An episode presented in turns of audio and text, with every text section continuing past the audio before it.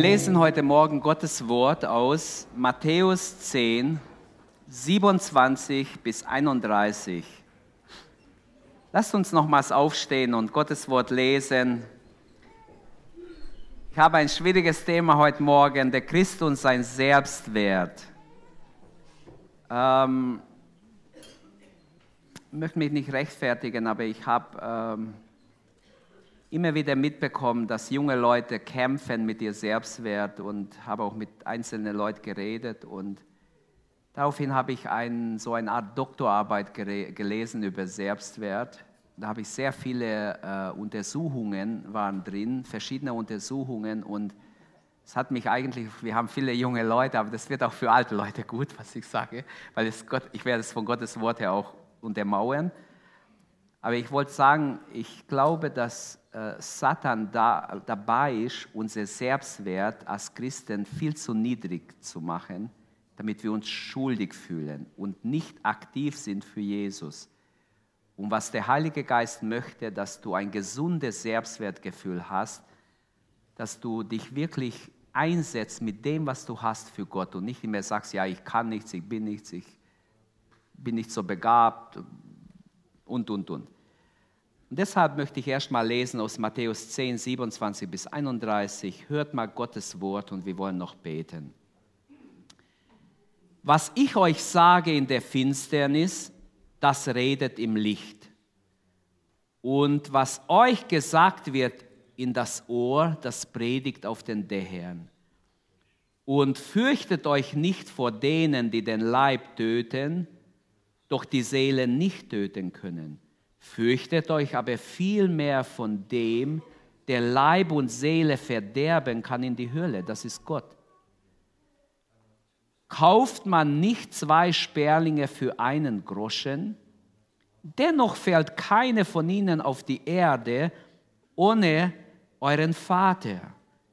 Nun aber sind auch eure Haare auf dem Haupt alle gezählt. Darum fürchtet euch nicht, ihr seid mehr wert als viele Spatzen. Bis hierher erstmal Gottes Wort und äh, ich werde noch viele andere Verse wahrscheinlich lesen. Herr Jesus, wir danken dir, dass wir in deinem Namen zusammen sein dürfen. Danke für diesen Morgen. Danke, dass du mitten unter uns bist. Und danke, dass du uns durch diesen Morgen begleiten wirst. Nimm uns an der Hand, Herr. Sprich zu uns. Ich bitte dich, gebrauche mich, Herr, dass ich dein Sprachrohr sein kann, Herr, für die nächsten Minuten. Hilf mir, dass ich das sagen kann, was nötig ist, Herr, damit dein Volk erbaut wird und nicht den Lügen Satans glaubt, sondern dir wollen wir glauben. Deinem Wort wollen wir glauben. Das, was dein Wort über, sagt, ist uns, über uns sagt, ist wichtig. Nicht, was die Menschen sagen, was die Welt sagt. Herr, sondern wir wollen geistliche Maßstäbe als wichtig nehmen für unser Leben. Ich bitte dich darum und flehe, dass dein Wille geschieht und dass du jeden Einzelnen ermutigst, dass jeder ermutigt von hier gehen kann und für dich mit Begeisterung leben kann. Amen. Amen. Bitte nimm Platz.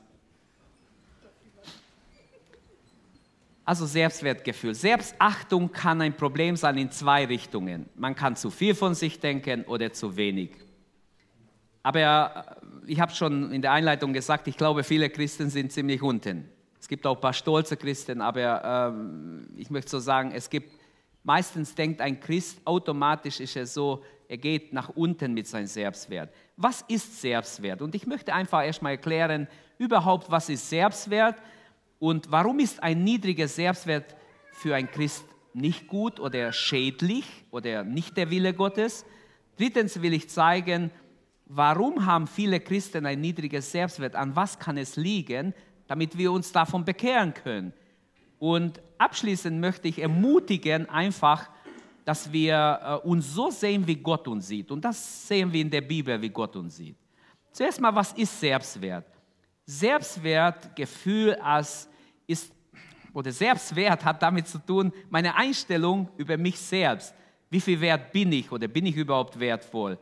Selbstwertgefühl ist das persönliche Werturteil einer Person, welcher sich durch die individuelle Einstellung zu sich selbst ausdrückt. Und so junge Menschen oft unter dem Druck der Schule, der Veränderung im Körper und der, des Wachstums sind oft sehr stark betroffen, dass ihr Selbstwert angeknackst ist. Besonders Mädchen sind mehr noch wie Jungs betroffen. Oft entsteht ein Hass, eine Ablehnung gegenüber sich selbst, gegenüber seinem Körper. Und so, man, man erklärt sich als chronischer Verlierer oder als jemand, der nicht mitkommt. Man braucht nur noch schlecht sein in der Schule, dann kommt noch mehr dazu. Und ein Jugendlicher mit einem hohen Selbstwert ist noch nicht arrogant. Das heißt noch nicht, dass so ein Jugendlicher arrogant oder eingebildet oder stolz ist, sondern das hilft einem Jungen oder Mädchen oder einem Jugendlichen überhaupt, dass er viel leichter durchs Leben geht mit all den Höhen und Tiefen, die es gibt. Ein hoher Selbstwert wird in diesem Zusammenhang als Respekt, als Wertschätzung gegenüber der eigenen Person charakterisiert. Und laut einiger Studien, die ich erwähnt habe, über Selbstwert von jungen Leuten zwischen, 17, äh, zwischen 12 und 17-Jährige, hat man herausgefunden, zum Beispiel, für Eltern jetzt wichtig, dass Kinder bzw. Jugendliche aus Elternhaus mit autoritativem Erziehungsstil einen wesentlich höheren Selbstwert haben. Kinder, die antiautoritär erzogen wurden, haben oft Probleme mit Selbstwert, obwohl sie machen konnten, was sie wollten. Das ist jetzt faktisch einfach. Es ist äh, durch verschiedene Untersuchungen hat man sie herausgefunden. Eine strenge Erziehung, eine strengere Erziehung stärkt den Selbstwert. Man hätte gedacht, genau umgekehrt wird es kommen, aber nein. Und so äh, Adoleszenzen oder äh, Kinder, die in einer Wachstumsphase sind in der Familie und mit autoritativem Erziehungsstil aufwachsen, sie gelten als gesünder. Sie können viel besser mit dem Leben fertig werden. Und das sage ich bewusst, wo ich das gelesen habe, hat mein Herz sich gefreut. Ich habe gedacht, wunderbar, wieder mal eine Bestätigung des Wortes Gottes. Gott sagt, erziehe deine Kinder. In der Bibel steht nicht einfach Kinder auf die Welt bringen und sie einfach verwahrlosen lassen oder anderen zu geben. Nein, die Bibel sagt ganz klar, wir sollen unsere Kinder erziehen zu, in der Ehrfurcht Gottes. Und so ein gesundes Selbstwertgefühl ist das Gegenteil von Minderwertigkeitsgefühlen. Und wenn wir ein gutes Selbstwertgefühl besitzen, dann bedeutet dies, dass wir glauben, liebenswert oder wertvoll zu sein. Wir sind überzeugt, ich bin wertvoll, so wie ich bin. Trotz meiner Schwächen, trotz meiner Fehler, trotz meiner Glatze, trotz, was weiß ich, egal, große Ohren, kleine Ohren, was du hast, große Nase, kleine Nase, manche stört, irgendwas stört sie. Irgendein Fleck oder irgendwas stört dich. Nein, äh, wenn ich ein gesundes Selbstwertgefühl habe, bedeutet das, dass ich mich so wie ich bin als wertvoll ansehe, weil Gott mich gemacht hat weil ich im Ebenbild Gottes geschaffen bin. Und ein Tipp für die Eltern, die noch kleine Kinder haben, wer in seiner Kindheit geliebt wird, sagen diese Fachleute aus ihren Untersuchungen, haben sie so herausgefunden, dass Kinder, die mehr Zuneigung, Liebe und äh, also die in den Arm genommen werden und die, ähm, denen Liebe gezeigt wird, auch gefühlsmäßig, sie haben Vorteile, wenn es um Selbstwert geht. Und es hilft sehr stark, dass ein, ein gesunder Selbstwert entsteht. Dagegen Familien, die ihre Kinder ständig kritisieren, wegen jeder Kleinigkeit drohen und, und, und immer nur negativ reden, diese Kinder haben ein viel niedrigeres Selbstwert. Und das, sind, das habe nicht ich untersucht, das haben Fachleute, die haben ihr Doktortitel bekommen oder äh, Facharbeiten geschrieben. Ich habe mehrere angeguckt und äh, auch viele Erwachsene leiden unter einem schwachen Selbstwertgefühl. Gründe dafür werden genannt, man macht sich ja selber schlecht, sehr oft. Wir reden uns ein, wir seien minderwertig oder nicht liebenswert. Ich kann nichts, ich kann das nicht, ich kann sowieso, ich brauche gar nicht versuchen. Jemand sagt, ich kann keinen Führerschein machen. Auf der Straße fahren würde ich nie machen. Also man redet sich ein, das würde ich sowieso nicht schaffen, obwohl es ganz einfach ist, ist überhaupt keine Arbeit. Man macht es schon unbewusst, wenn man einen Führerschein hat. Ich möchte sie ja mal runterspielen ein bisschen. Aber äh, wenn du dir selber sagst, du schaffst es nicht, brauchst gar nicht, du schaffst es sowieso nicht, du brauchst es gar nicht versuchen oder du tauch, tauch nichts, andere sind doch viel mehr begabt, guck mal, wie die begabt sind, oder du siehst nicht gut aus, da geht es wieder um Aussehen, um deinen Körper, warum habe ich so, warum, nicht, warum bin ich so wie die oder wie der, man vergleicht sich, also man, man erklärt sich sogar als hässlich, als dumm oder als ein Versager, ich schaffe sowieso nicht, also ich kann gleich einpacken. Das heißt, ich entmutige mich die ganze Zeit. Junge Leute, vielleicht kennt ihr das. Ich hoffe nicht, ich wünsche nicht, aber wenn ihr es kennt, dann äh, besonders junge Frauen. Aber ich möchte allen Jugendlichen sagen, sei doch nicht dein eigener Feind. Hallo, ich reiche dir die Hand heute Morgen. Sei doch nicht dein eigener Feind. Warum bist du dein eigener Feind? Es ist nicht im Sinne Gottes, dein eigener Feind zu sein. Es ist nicht gut, wenn du dir ständig Negatives einredest. Ich zeige es gleich aus der Bibel. Gott hat dich wunderbar gemacht, steht im Psalm 139, da lese ich Verse 14 bis 17. Ich danke dir, dass du mich so herrlich und ausgezeichnet gemacht hast. Wunderbar sind deine Werke, das weiß ich wohl. Du hast zugesehen, wie ich im Verborgenen gestaltet wurde, wie ich gebildet wurde im Dunklen des Mutterleibes.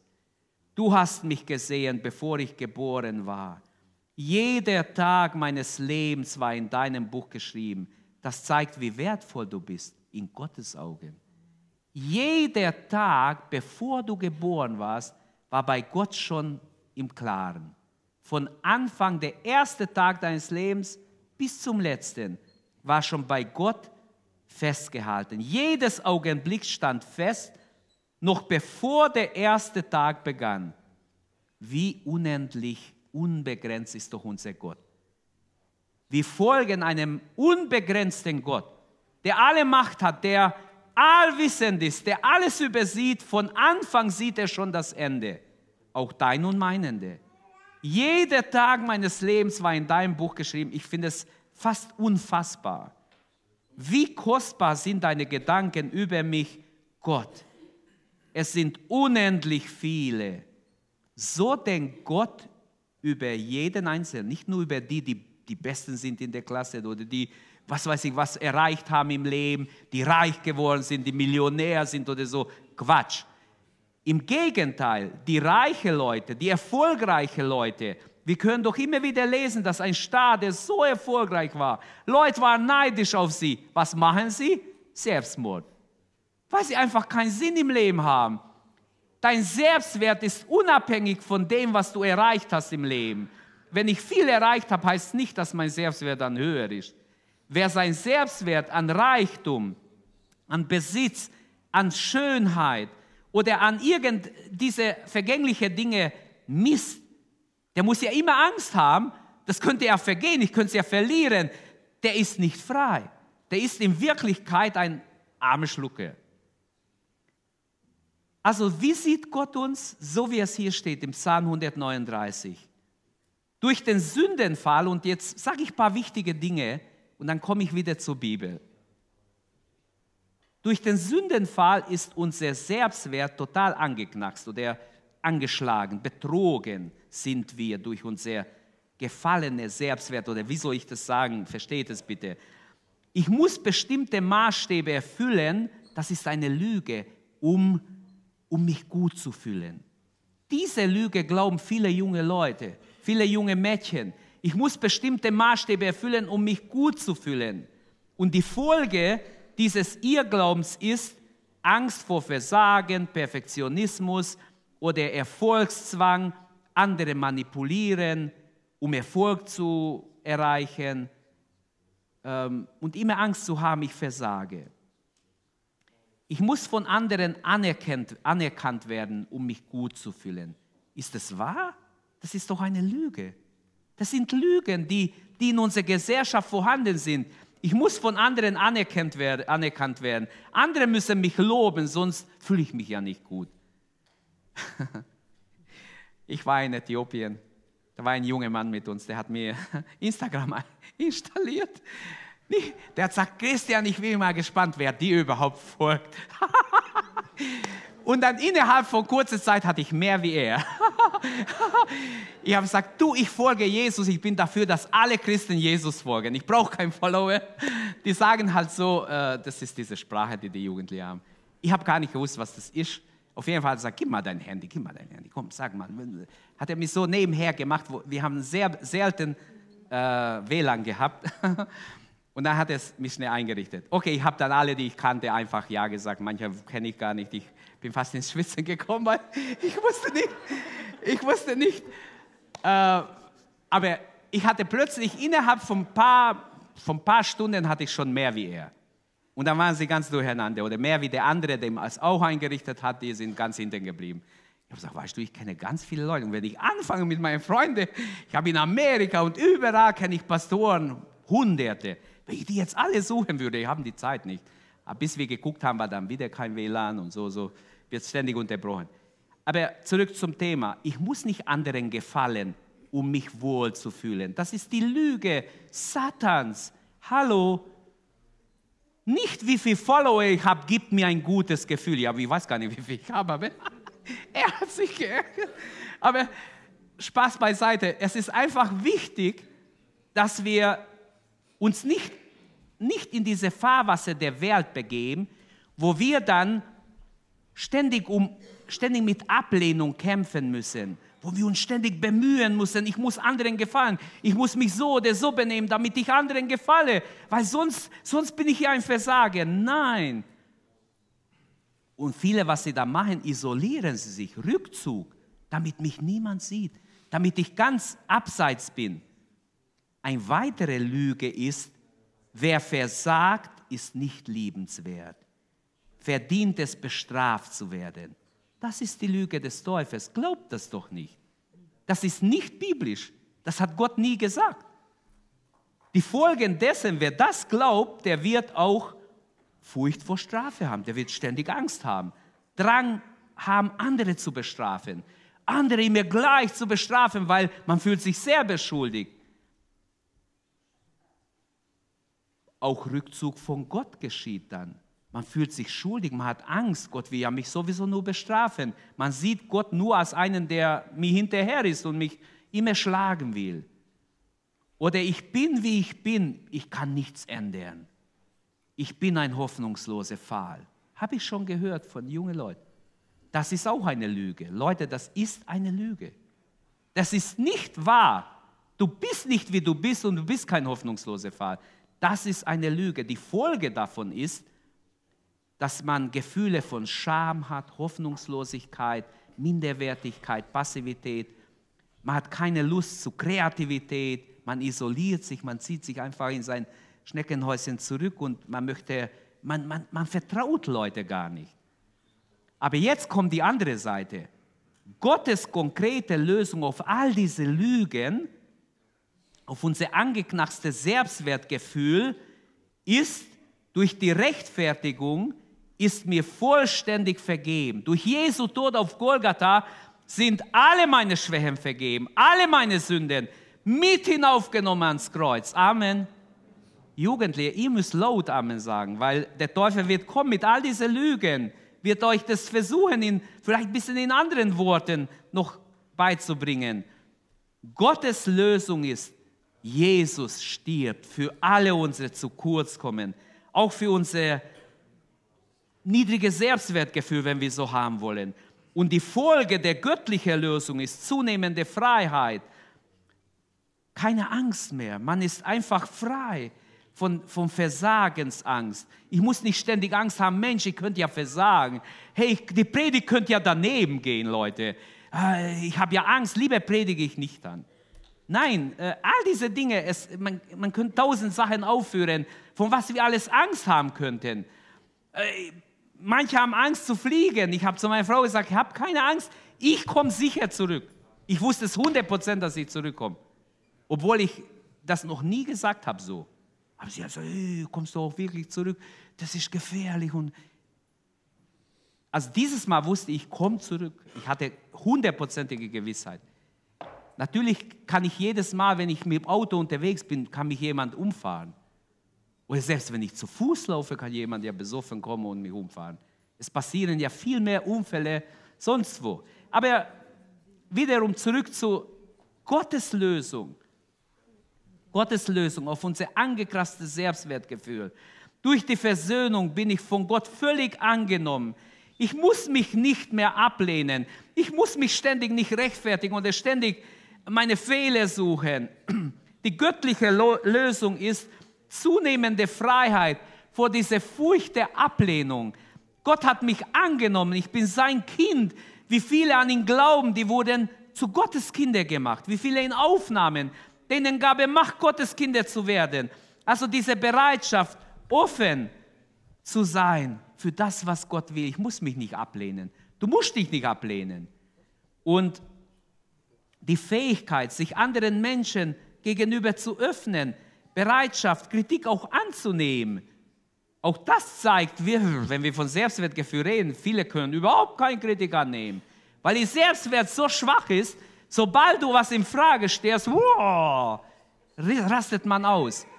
Ich als Pastor muss auch immer wieder Kritik annehmen. Muss ich, sonst bin ich daneben. Aber wir alle müssen eigentlich, jeder Christ muss Kritik, Kritik annehmen können. Ähm, ein weiser Philosoph hat mal gesagt, wenn du keinen Kritiker hast, kauf dir einen, denn es tut dir echt gut, wenn du einen hast. Aber ähm, wir sind andere Meinung, wenn wir niedriges Selbstwertgefühl haben. Durch das Sühneopfer Jesu bin ich Gott von Gott zutiefst geliebt. Gott hat seinen Sohn für mich hingegeben, für dich hingegeben. Du bist zutiefst geliebt von Gott.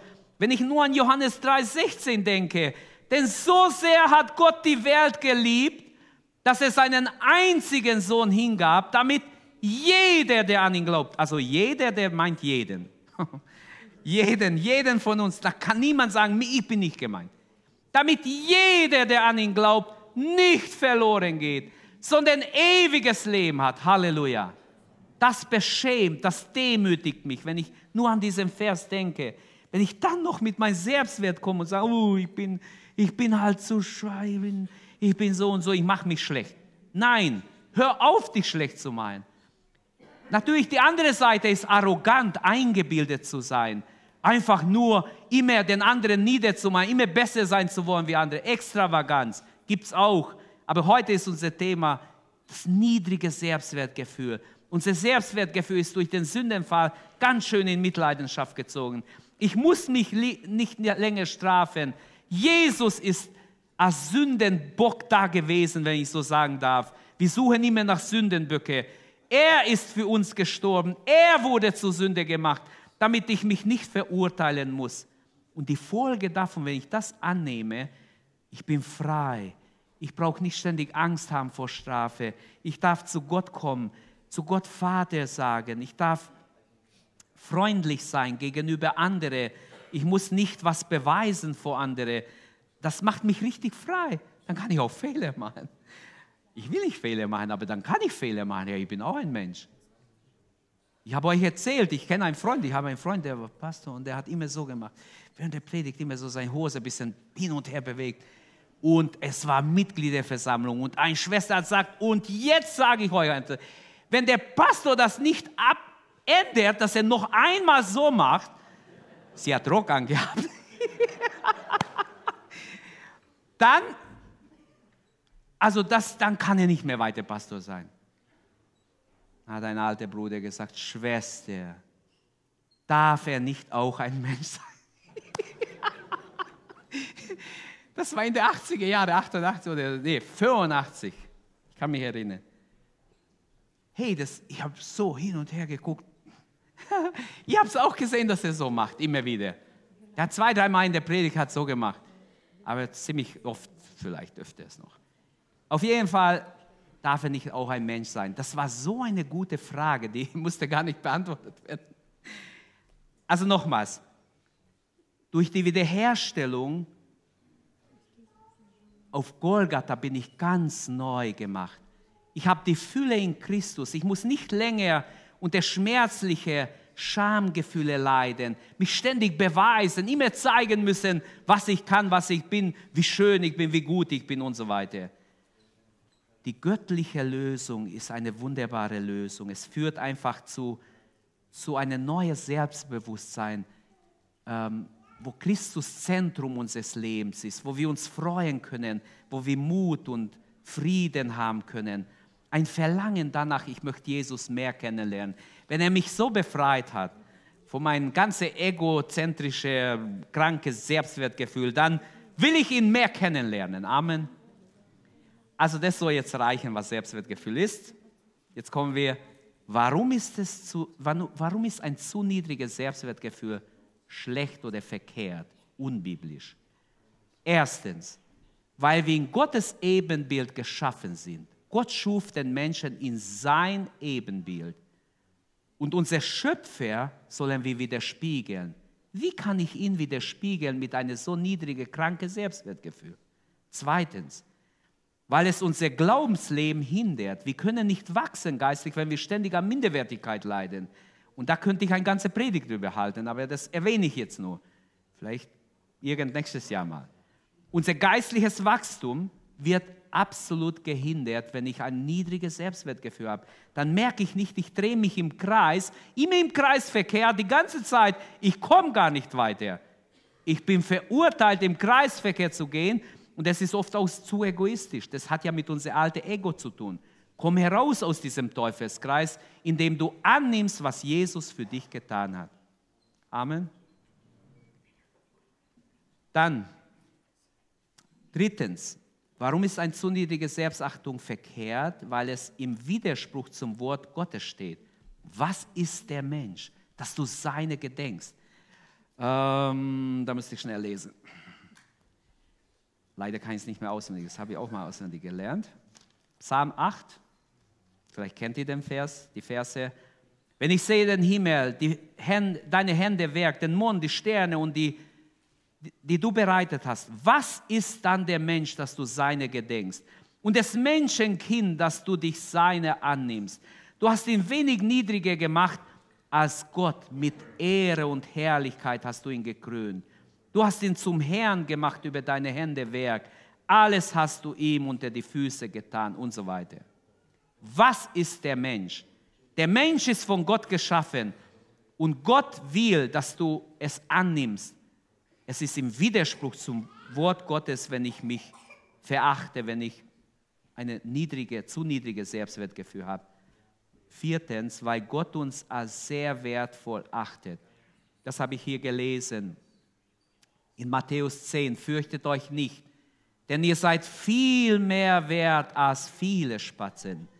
Die Spatzen, nicht ein Spatz fährt vom Himmel, ohne dass Gott genau Notiz genommen hat. Gott, der Vater, hat es gesehen, wenn ein Spatz tot auf die Erde fällt. Hier habe ich schon mehrmals gesehen, sogar während der Predigt. Da fliegt ein Vogel gegen das Glas und fällt runter. Und daher habe ich geguckt, der war tot da. Gott hat es gemerkt. Wir haben gar nichts gemerkt. Vielleicht haben es manche gemerkt, die dort sitzen, aber einfach runter tot. Und die Bibel sagt, fürchtet euch nicht. In anderen Worten, ihr seid so wertvoll in Gottes Augen, fürchtet euch nicht. Lasst uns deshalb nun anschauen, was, haben, was, was führt dazu, dass wir als Christen, obwohl wir Gottes Wort kennen und vieles wissen, wieso haben wir dann trotzdem ein niedriges Selbstwertgefühl? Vielleicht drei, vier Gründe, wenn ich es schaffe, und dann komme ich zum nächsten Gedanken. Eines der Gründe ist ein falsches Gottesbild. Es ist erstaunlich, wie begrenzt unsere Sicht über Gott ist, auch als Gotteskinder.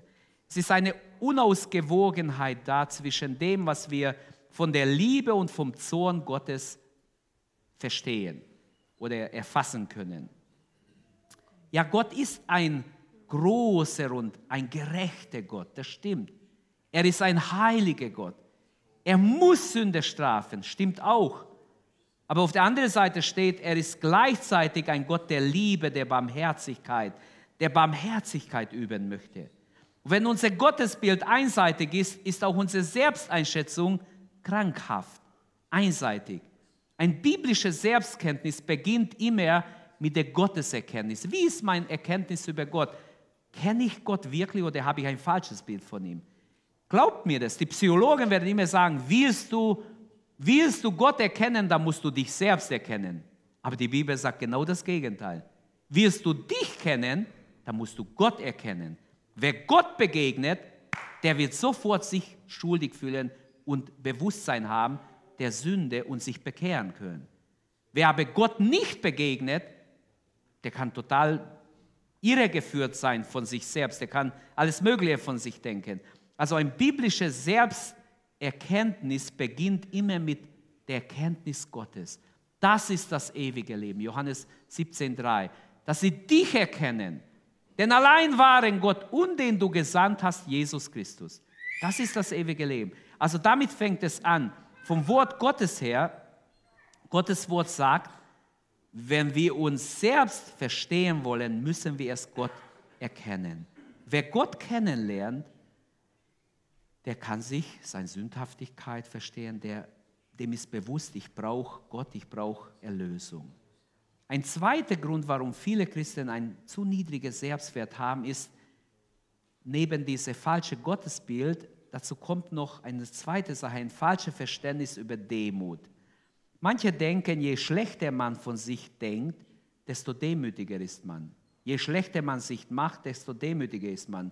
Zum Beispiel, wenn jemand Zeugnis geben will, zuerst entschuldigt man sich, was man alles nicht kann und wie, wie, man, wie schwach man ist und so weiter und erzählt seine Fehler und vielleicht sagt man ein, zwei Sätze über Jesus oder zur Ehre Gottes. Ähm, ich möchte einfach sagen, das habe ich schon oft gesehen, vielleicht auch selber gemacht, diesen Fehler, dass ich Demut ganz anders dargestellt habe, als in der Bibel steht. Demut heißt nicht, dass du negativ über dich redest. Demut bedeutet, dass du Gott an erste Stelle in dein Leben stellst. Amen. Ganz wichtig. Demut ist nicht, dass ich mich schlecht mache. Gott tritt den Stolzen entgegen, sagt Gottes Wort. Den Demütigen gibt er Gnade. Deshalb beugt euch vor sein Angesicht vor der mächtigen Hand Gottes, damit er euch erhöht zu seiner Zeit. Wir neigen dazu, Demut mit Schüchternheit, mit verweichlich, verweichlichter Persönlichkeit zu vergleichen oder in Verbindung zu bringen. Aber das ist nicht echte Demut. Biblische Demut ist nicht selbstgefällig, nicht bescheiden. Ähm, nee, ähm, Demut ist wenn jemand nicht selbstgefällig ist, wenn jemand nicht sich selbst in den Mittelpunkt stellt, sondern bescheiden ist so. Paulus war so, sogar ein kämpferischer Typ und doch war er ein demütiger Mensch. In der Tat kann es vorkommen, dass jemand einen Mangel an Kampfgeist hat, ähm, weil, er, weil es ihm an Demut fehlt. Demut hat auch mit Mut zu tun. Amen mutig zu sein, so zu sein, wie Gott mich haben will. Mal vielleicht von der anderen Seite gesehen. Also mutig zu sein, ähm, demütig zu sein. Also wahre Demut ist wahre Größe, glaube ich. Und in der Welt wurde Demut oft mit Unterwürfigkeit, mit Kriechertum beschrieben und man hat Menschen so hingestellt, ach, das ist so eine große Männer Gottes, Missionare oder Leute, die was bewegt haben in der Welt, waren meistens ganz demütige Leute. Und Demut zeigen heißt jemand oder etwas die Ehre oder die Achtung geben. Demut ist also eine Haltung, die der Arroganz, der Eingebildetsein entgegensteht. Demütige Menschen im biblischen Sinne sind im Grunde auch die wirklich Freien oder Menschen, die wirklich von sich frei sind und offen sind für das, was Gott will. Demut beginnt also im Herzen. Es ist eine Herzenseinstellung. Sie drückt sich äh, auch aus in eine ehrliche Selbsteinschätzung. Und deshalb glaube ich, dass Demut und, und Selbstwertgefühl irgendwo zusammenhängen. Paulus ermahnt die Römer in Römer 12, Vers 3. Wir zitieren noch Vers 1 und 2. Aber was steht im Vers 3? Weiß es jemand? Hallo? Vers 1 und 2 wissen einige, was steht. Was steht im Vers 3? Strebt nicht über das hinaus, was euch zukommt, sondern strebt danach, besonnen zu sein. Jene, jeder nach dem Maß des Glaubens, das Gott ihm zugeteilt hat. Jesus war so der demütigste Mensch ähm, auf Erden und doch war er ein Mann der Autorität. Also man kann in Verantwortung stehen und doch demütig sein. Ein dritter Grund, warum viele Christen einen zu niedrigen Selbstwert haben, ist ein unbiblischer Wertmaßstab, den wir uns anlegen. Weltliche Wertmaßstäbe, würde ich sagen. Was bereitet dir am meisten Sorgen? Junge Leute, wenn ihr mal jetzt ganz ehrlich seid, ihr müsst mir ja nicht sagen, ihr müsst uns auch nicht sagen. Aber schreibt mal, wenn ihr heimgeht, auf ein Zettel, was bereitet dir am meisten Sorgen? Ist es dein Aussehen, wenn du in die Spiegel schaust? Ist es, was andere über dich sagen, dass andere dich, äh, was weiß ich? Da gibt es verschiedene Worte, lassen wir es. Ähm, wie andere dich einstufen. Was macht dir wirklich zu schaffen? Das ist nämlich ganz wichtig, weil das ist, was in dein Herz am wichtigsten ist. Eigentlich sollten wir alle die Frage stellen, auch die Eltern und die Großeltern. Was ist uns wirklich wichtig, Brüder und Schwestern? Ich möchte mal ganz im Namen Jesu fragen. Was ist euch wichtig? Nur irdische Dinge oder sind es wirklich geistliche Dinge? Ist es das Reich Gottes? Ist es in Verbindung mit dem Reich Gottes? Oder drehen wir uns auch im Kreis nur im ein menschlich-fleischlicher äh, Lebensstil? Sind es Dinge, die, von der auch Gott sagen würde, das ist wirklich wichtig? Schwester, Bruder, das ist wirklich wichtig. Oder sind es Dinge, die eigentlich unwichtig sind? Geht es nur um Besitz, um irgendwelche äußere Dinge? Kann man einen Menschen wirklich nach den Dingen beurteilen, die er hat, wie er aussieht, was er besitzt, wie sein Konto ist? Ich habe auch gerne ein Konto im Schwarz. Wenn mein Konto im Minus ist, wow, ich fühle mich immer schlecht. Aber das darf nicht mein Selbstwert hoch und runter ziehen. Leute, das wäre viel zu egoistisch.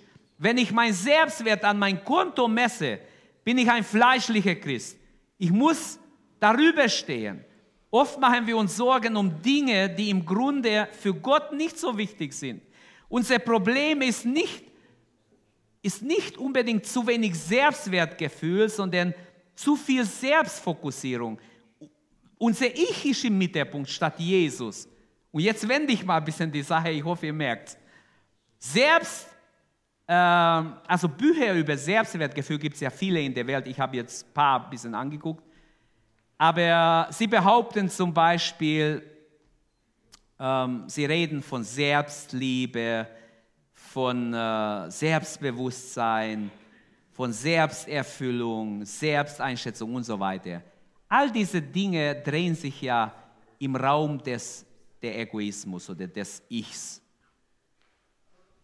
Heute wird auch, wir hören immer wieder von seelischer Gesundheit, Erfüllung, Selbstwertgefühl, Erfolg und so weiter. Das, auch in christlichen Büchern kommt es immer mehr vor.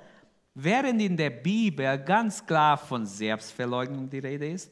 Jesus sagt, will mir jemand folgen, der verleugne sich selbst und nehme sein Kreuz auf sich. Ah, das steht genau gegenüber dem, was die Welt uns sagt.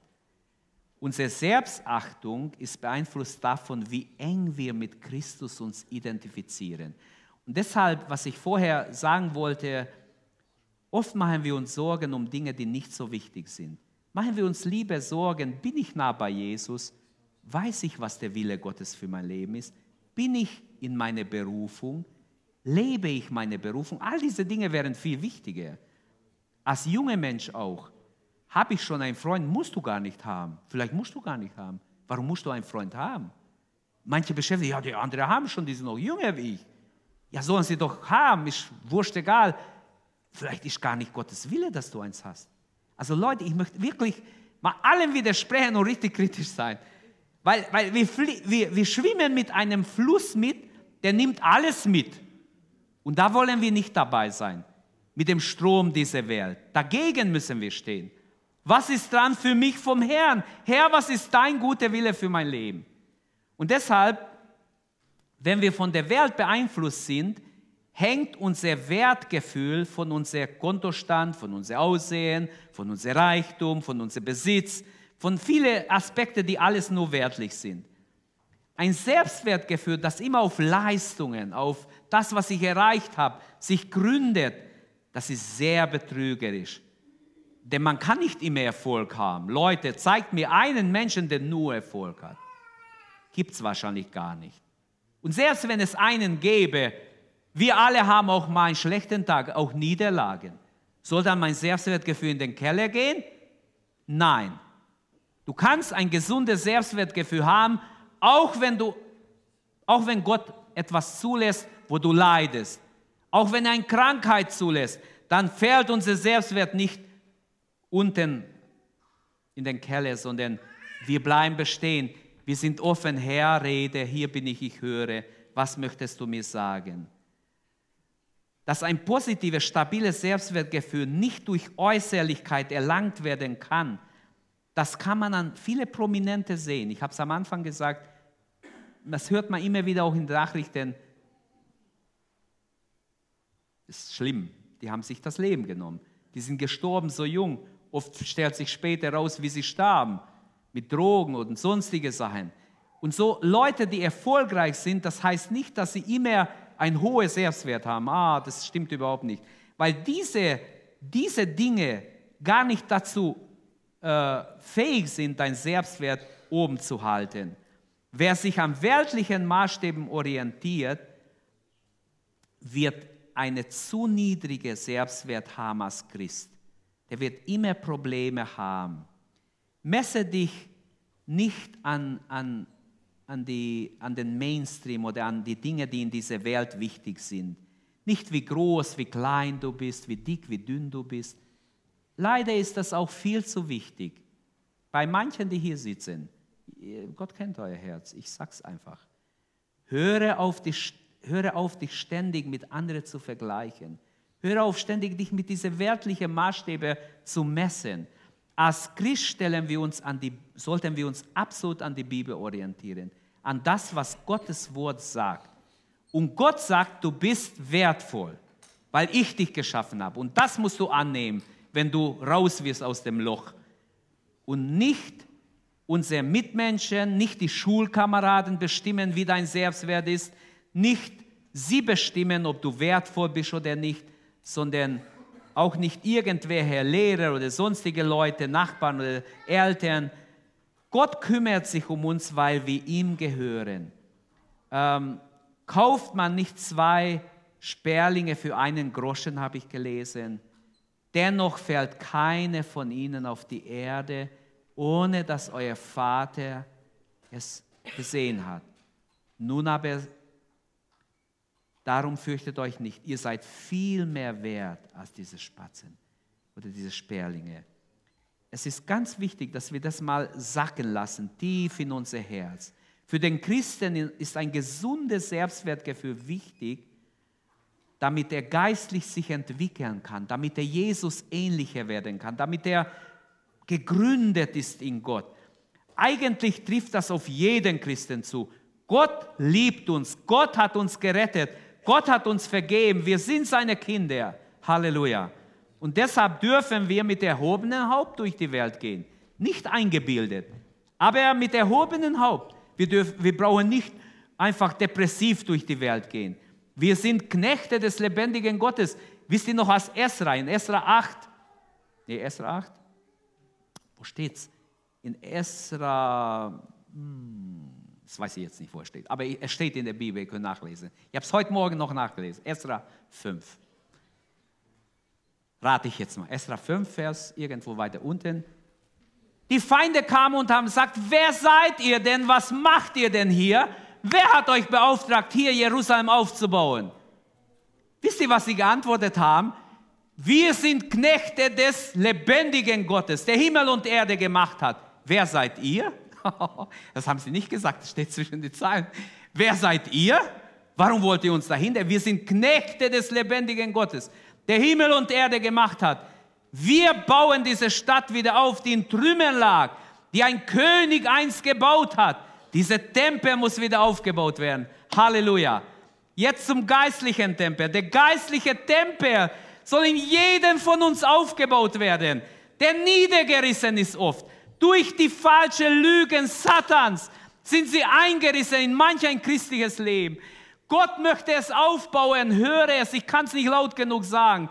Gott will nicht, dass die geistliche Trümmerfelder da sind, sondern dass wir erbaut sind in Gott, so einem geistlichen Haus, zu seiner Ehre. Halleluja. Wenn dein geistlicher Tempel eingerissen ist, Gott will, dass es aufgebaut wird zu seiner Ehre. Halleluja. Also, für Christen ist ein gesundes Selbstwertgefühl ganz wichtig. Ganz wichtig, damit wir gesund mitarbeiten können, für Gott dienen können und nicht ständig von irgendwas nur gebremst werden. Und gesundes Selbstwertgefühl kommt für mich, wenn ich die Bibel lese. Das heilt meine Seele. 1. Johannes 3, 1 bis 3. Macht Kranke Selbstwertgefühl auf jeden Fall gesund, wenn du es annimmst für dich. Seht, welch eine Liebe uns der Vater erwiesen hat, dass wir Gottes Kinder heißen können. Und wir sind es auch. Wir sind es. Amen. Wir sind Gottes Kinder. Darum kennt uns die Welt nicht, denn sie kennt ihn nicht. Meine Lieben, wir sind schon Gottes Kinder. Aber es ist noch nicht offenbar, was wir sein werden. Wir wissen aber, wenn es offenbar wird, werden wir ihm gleich sein, denn wir werden ihn sehen, wie er ist. Und wer diese Hoffnung in sich hat, der reinigt sich selbst, so wie auch er, Christus, rein ist oder heilig ist. Halleluja. Das ist ein Vers, das so richtig unser Selbstwert mal durchspülen will.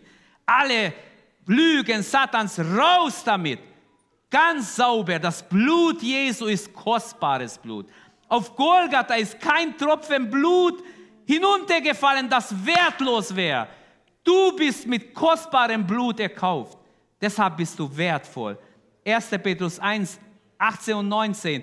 Nicht mit Silber oder Gold, nicht mit weltlicher Werte sind wir erkauft, sondern mit, mit dem kostbaren Blut Jesu Christi, eines unschuldigen Lammes. Halleluja! Welch ein Gnade! Wir sind nicht Abfall in dieser Welt.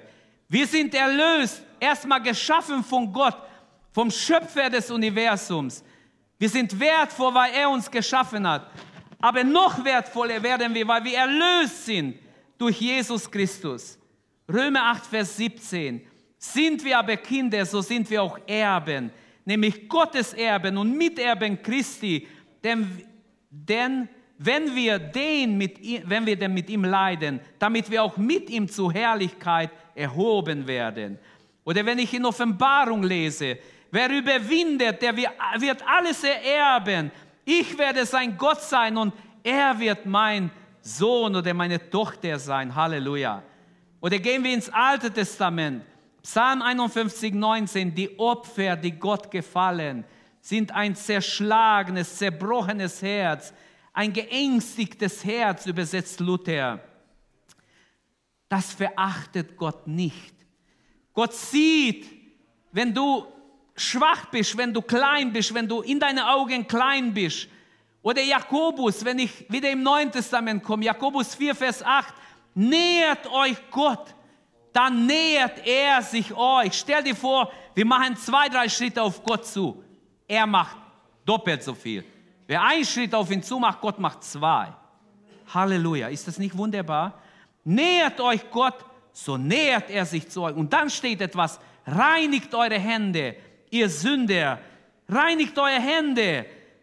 Gebt euer Herzen Gott hin, ihr Zwiespältigen. Das heißt, dein Herz ist gespalten, hier bisschen da, bisschen von der Welt hören. Was sagt die Welt? Was sagt Gottes Wort? Beides ist mir wichtig. Geht nicht. Dein Herz ist gespalten. Dein Herz soll ganz bei Gott sein. Dann heißt es im Vers, 2, äh, Vers 10, beugt euch tief vor dem Herrn, dann wird er euch erhöhen. Halleluja. Oder wir gehen zu Petrus. Petrus ist auch ein wunderbarer Apostel.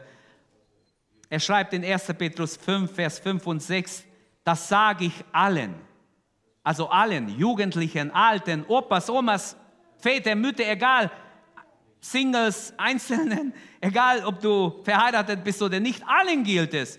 Das sage ich allen im Umgang miteinander. Jede, jeder soll jede Überhebung ablegen. Das ist, was er sagt. Beugt euch also unter Gottes starke Hand, damit er euch erhöhen kann, wenn die Zeit gekommen ist. Jesus will unser Selbstwert stärken. Er will uns gesund machen, da wo wir krank sind. Und glaubt mir, bei Jesus kann man gesund werden. Da wird man gesund. Lukas 9, 23. Wer mir folgen will, ähm, wenn wir dort lesen, die weiteren Verse, der, der muss seine Wünsche aufgeben, muss sein Kreuz auf sich nehmen und so mir folgen. Paulus schreibt an die Philipper, Kapitel 2, in diesem wunderbaren Kapitel, wo er nachher über Jesus schreibt. Zuerst fängt er mit den Gläubigen an, tut nichts aus Eigennutz oder aus eitler Ehre willen oder um eitle Ehre willen, sondern in Demut achte einer den anderen höher als sich selbst. Das ist der Umgang in der Gemeinde. Einer achte den anderen höher als sich selbst. Und dann für die, die noch Probleme haben mit dem Körper, obwohl Gott euch schön gemacht hat, junge Frauen haben oft Probleme, ich habe das in diese Arbeiten gelesen. Bildhübsche junge Frauen haben schon Selbstmord gemacht. Und weil ich das gelesen habe, sage ich es jetzt. Hört mal, auch das ist, man kommt so unter dem Einfluss Satans, obwohl man wunderbar geschaffen ist, ein wunderschöner Körper hat, lehnt man sich ab. Man, man ist unzufrieden im Grundstruktur. Und dann lehnt man sich ab, man, man hasst sich sogar. Das ist eine ganz böse Verführung. Und ich sage euch, es ist Sünde, wenn wir so denken. Und ich habe in Philipper gestern gelesen, in Philipper ähm, 3, da steht im Vers 21, der unseren nichtigen Leib verwandeln wird, dass er gleich werde seinem verherrlichten Leib nach der Kraft, mit der sich alle Dinge, er, er sich alle Dinge untertan macht. Ich habe nur, ich habe nebenbei das andere gelesen, da habe ich gedacht, Mensch, ich weiß nicht, ob ihr mit dem Gedanken was anfangen könnt, aber ich konnte was damit anfangen und ich hoffe, ich kann es auch erklären. Also ich habe Folgendes gedacht. Egal wie schön ein Körper ist, spätestens nach diesem Leben brauchst du einen neuen Körper. Und hier steht, du wirst einen neuen Körper, einen unvergänglichen Körper haben. Nimm dich an, wie Gott dich gemacht hat. Danke Gott heute. Geh allein in dein Zimmer. Danke Gott für, wie er dich gemacht hat. Mit Pickeln, mit Ohren, mit, mit egal was. Egal was dich stört. Danke Gott dafür. Und nimm dich an, wie du bist. Und Gott wird dich segnen. Du wirst weiterkommen.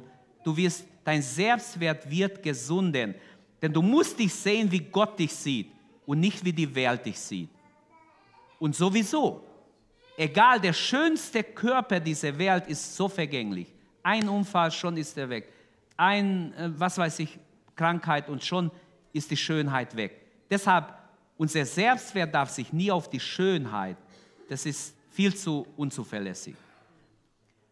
Okay, paar Beispiele noch aus der Bibel. Habe ich noch zwei, drei Minuten oder fünf Minuten? Könnt ihr noch überhaupt euch Amen sagen? Ich kann auch aufhören. also, ein Missionar, William Carey, wenn ihr könnt, lest mal seine Biografie. William Carey war, ich frage mal, was war sein Geheimnis? Dass er 40 Jahre lang gearbeitet hat für Gott. Er war in Indien Missionar. In Indien gibt es ja viele, viele Volksstämme, Sprachen, sowas auch in Äthiopien. Hey, wir gehen nach Süden, die verstehen die einen, verstehen die anderen nicht. Aus dem gleichen Land. Das gibt es doch gar nicht. Ich habe gedacht, das kann doch nicht wahr sein. Mit Englisch kommst du in Äthiopien nicht viel weit. Da muss man erstmal übersetzen ins eine Sprache, der muss es übersetzen in die andere. So, also wenn wir was sagen wollten, müssen wir mindestens dreimal, also noch zweimal übersetzen. Weil die einfach unter sich viele, viele verschiedene Völker und verschiedene Dialekte haben. William Carey, geboren August 1761. Er starb 9. Juni 38. Er war ein außergewöhnlicher Missionar. Ähm, sein Geheimnis, und ich rede ja über Selbstwertgefühl, wieso hat dieser Mann so ein gesundes Selbstwertgefühl gehabt? Ich frage mich selber.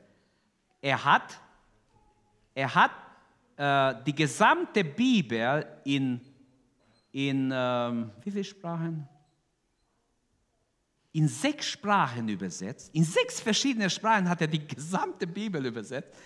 Plus Teile der Bibel in 29 andere Sprachen. Das heißt, er musste immer erstmal eine Sprache lernen, die Bibel übersetzen, vergiss, was du gelernt hast, neue Sprache. Vergiss, was du gelernt hast, neue Sprache. Das heißt, er war Tag und Nacht am Arbeiten. Welch ein wunderbarer Mensch. Überlegt mal, der hat Millionen Menschen gedient durch seine Übersetzung. Heute noch sind seine Übersetzungen von außergewöhnlicher Wert. Das Geheimnis für äh, dieses Mannes, wisst ihr, was es war? Sein Motto war, ich elende, arme und hilflose Wurm, auf deine gütigen Arme falle ich. hey, ich kann, ich kann mit ihm mitfühlen. Auf deine gütige Arme falle ich. Er war total auf Gott angewiesen. Also er hat von sich gesagt, ich elende, arme, hilflose Wurm. Er war super intelligent, hyperintelligent. Er konnte eine Sprache innerhalb von kurzem. Überlegt euch, der hat sich Wörterbücher gekauft. Bis er von England bis Indien war, hat er die Sprache ganz gut gesprochen. Hat er eine ganze Sprache gelernt auf dem Schiff. Als er ankam, er konnte sich unterhalten mit den Leuten. So hat ihn Gott begabt, weil er auch Interesse und ein tiefes Ehrfurcht vor Gott hatte. Ich sage es einfach, wie ich sein verstehe. Lest selber seine Biografie.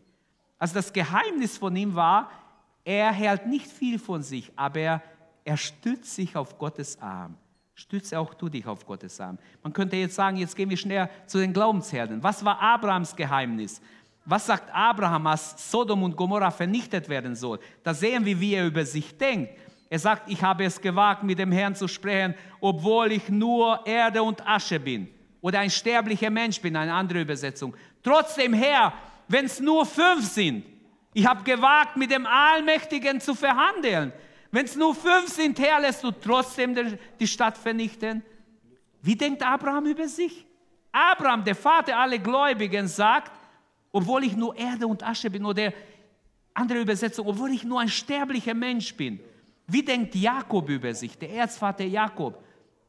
Als Jakob 20 Jahre im Exil ähm, vom, also vom Zuhause weg war und zurückkehrte, da hat er gebetet in Kapitel 32, Vers 10, dann betete Jakob, Herr, du Gott meines Großvaters Abraham und meines Vaters Isaac, du hast zu mir gesagt, kehr in deine Heimat und zu deiner Familie zurück ich beschütze dich und lasse dich, lasse es dir gut gehen.